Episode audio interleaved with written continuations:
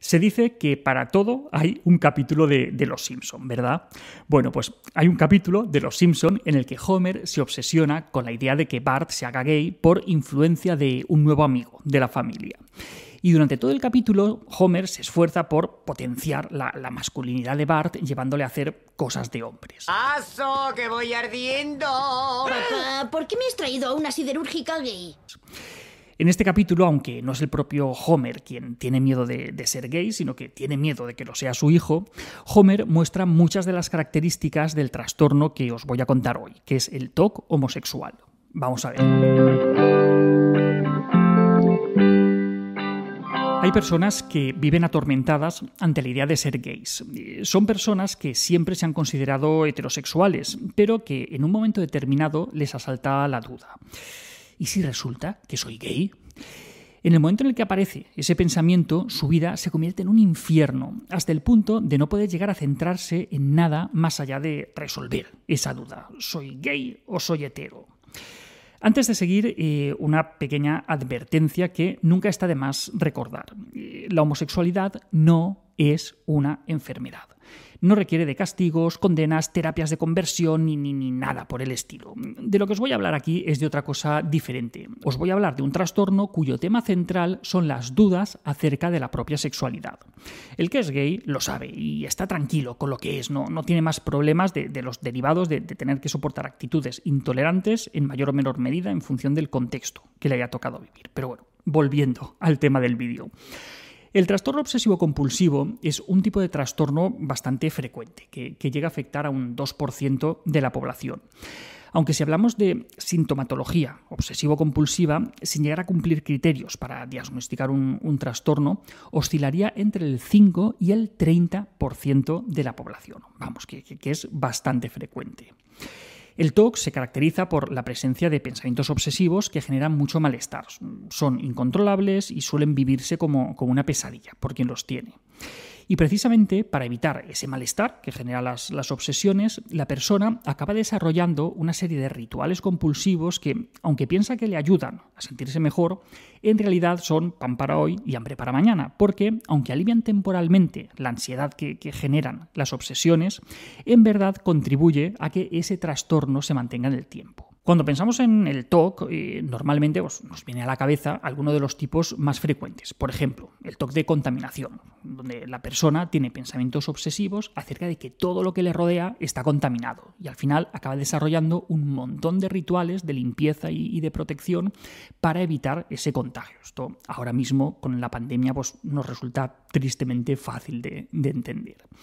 O, por ejemplo, el TOC de repetición, en el que se tiene que comprobar y volver a comprobar y repetir un montón de veces ciertas acciones ante el miedo de que si no se hace, pues vaya a ocurrir cualquier desgracia. Pues bien, el TOC homosexual es otro tipo de TOC que consiste en tener pensamientos obsesivos recurrentes en forma de duda sobre la propia orientación sexual. Esto le lleva a la persona a desarrollar rituales, compulsiones centrados en tener que demostrar la verdadera sexualidad o en reducir esa percepción del riesgo, entre comillas, de convertirse en gay. La mayoría de las personas con toque homosexual han disfrutado de, relaciones heterosexuales en el pasado, pero después de un primer pensamiento irracional que no deseaban, surge como de la nada el miedo a ser homosexual o convertirse en homosexual. Ese desencadenante puede surgir de algún comentario externo, de haber percibido cierta excitación al, haber visto contenido pornográfico de, tipo homosexual, ante una proposición de, para una relación homosexual por parte de otra persona o lo que sea. Las personas con, con toque homosexual necesitan saber con toda certeza que no son gays y a menudo hacen todo lo posible para demostrarse a sí mismo que son heterosexuales. En algunos casos incluso pueden llegar a experimentar con relaciones homosexuales y pueden llegar a salir del armario.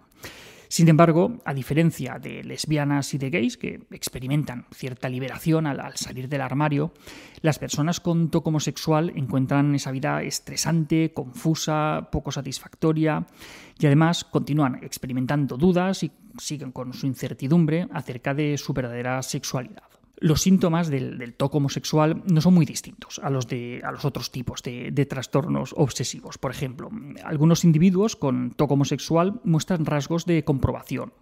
Cuando están con personas de su mismo sexo, tienen que comprobar su propio cuerpo para detectar si aparece algún signo de, excitación sexual. Otras personas con obsesiones homosexuales tienen una variante relacionada con el TOC de contaminación y, con las ideas delirantes. Les preocupa que por estar en contacto con personas LGTBI se vayan a contagiar o se vaya a activar de algún modo su, homosexualidad latente. Tienen el contagio homosexual. Otros se preocupan por evitar actuar dejándose llevar por impulsos sexuales no deseados. Por ejemplo, les, les preocupa estar junto, junto, a gays y entonces perder el control y acabar adoptando mm, conductas sexuales hacia ellos. algunas personas con, con, este trastorno les preocupa que otras personas piensen que son gays y pasan demasiado tiempo y, malgastan un montón de energía tratando de actuar como, como heterosexuales. ¿Y qué es lo que mantiene estas obsesiones de, de contenido sexual? Pues al igual que cualquier tipo de TOC, los síntomas del TOC homosexual son mantenidos por las creencias irracionales, por los rituales y por las conductas de evitación. Es innegable el contenido homófobo que hay en todo esto. Estas personas perciben la homosexualidad como un problema o como una enfermedad que, no quieren sufrir. Y al igual que el hipocondríaco, que, teme tener un, cáncer, pues acaban buscando las señales y los síntomas que les indiquen que tienen esa patología, entre comillas.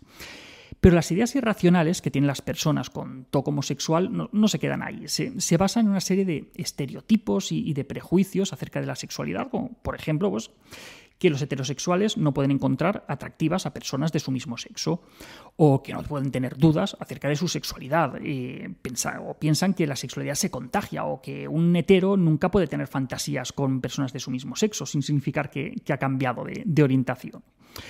Estas ideas eh, llevan a los rituales obsesivos, que en muchos casos son rituales mentales, es decir, hacerse preguntas, buscar evidencias, analizar pensamientos, y otras veces son rituales físicos, por lo general conductas orientadas a mostrar esa idea estereotipada de heterosexualidad que tienen comportarse de un modo exageradamente masculino, y no permitirse ciertas expresiones, ciertos gestos o ciertas conductas que consideran como gays, etc.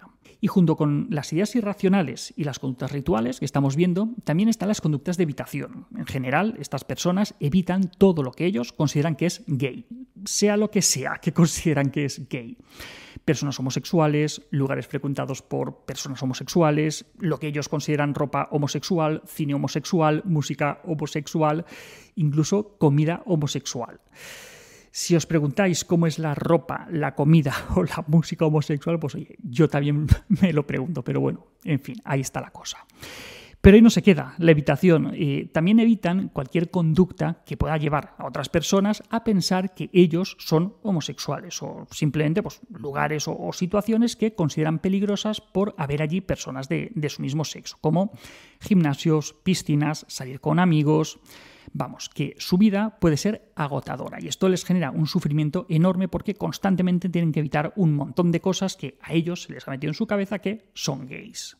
Pero bueno, si ahora mismo estás pasando por esto, quizá lo que más te interesa saber es si se puede, entre comillas, curar el TOC homosexual. Mm, pues sí y no. Mm, vamos a ver. El tratamiento para el TOC homosexual, al igual que para muchos TOC, se centra en aprender a vivir con las dudas. En otras palabras, el tratamiento no debe centrarse en demostrar si la persona es hetero o si es gay, sino que más bien se centra en aprender mejores estrategias para tolerar la incertidumbre. Hay que recordar que el TOC homosexual funciona igual que otros tipos de TOC, que cuanto más se analizan los pensamientos y se chequea el cuerpo para tratar de averiguar la verdad, pues más probabilidades hay de reforzar sin saberlo los síntomas. Aunque todas las personas que tienen toque homosexual quieren deshacerse de esos pensamientos homosexuales, en verdad las técnicas basadas en la detención o eliminación de, pensamientos son ineficaces a largo plazo. Si tienes toque homosexual, las preguntas de tipo ¿y si? Es decir, ¿y si soy gay? ¿y si? ¿Vale? Pues este tipo de preguntas acerca de tu sexualidad son en última instancia incontestables de la forma en la que el TOC te pide que, que las respondas. Las personas que, buscan tratamiento para, el toque homosexual intentan responder a estas preguntas y, no encuentran respuesta, porque es que, por desgracia, no hay una manera objetiva de determinar tu verdadera sexualidad. Si hubiera una solución simple, ya la habrías encontrado, seguro, porque seguro que llevas un montón de tiempo dándole vueltas a esto. La mejor estrategia para reducir los síntomas, al igual que en otros tipos de TOC, se basa en la exposición con prevención de respuesta. Las exposiciones para el toque homosexual se construyen buscando activamente las situaciones que hasta ahora la persona ha estado evitando, para luego resistir y no llevar a cabo esos rituales mentales o conductas que hasta ese momento estaba realizando. El desarrollo de una buena jerarquía de exposiciones puede ser confuso, por lo que es importante encontrar un buen terapeuta porque hacerlo sin control y sin supervisión no va a hacer otra cosa más que agravar los síntomas. Además, en algunos casos puede ser recomendable además recurrir a medicación, por lo que es importante consultar con, con profesionales sanitarios. Y hasta aquí otra píldora de psicología. Si os ha gustado, podéis ayudarnos compartiéndola. Además, tenéis muchos más vídeos y artículos en el canal de YouTube y en albertosoler.es. Y en todas las librerías, nuestros libros Hijos y Padres Felices y el recientemente publicado Niños sin etiquetas. La semana que viene, más. Un saludo.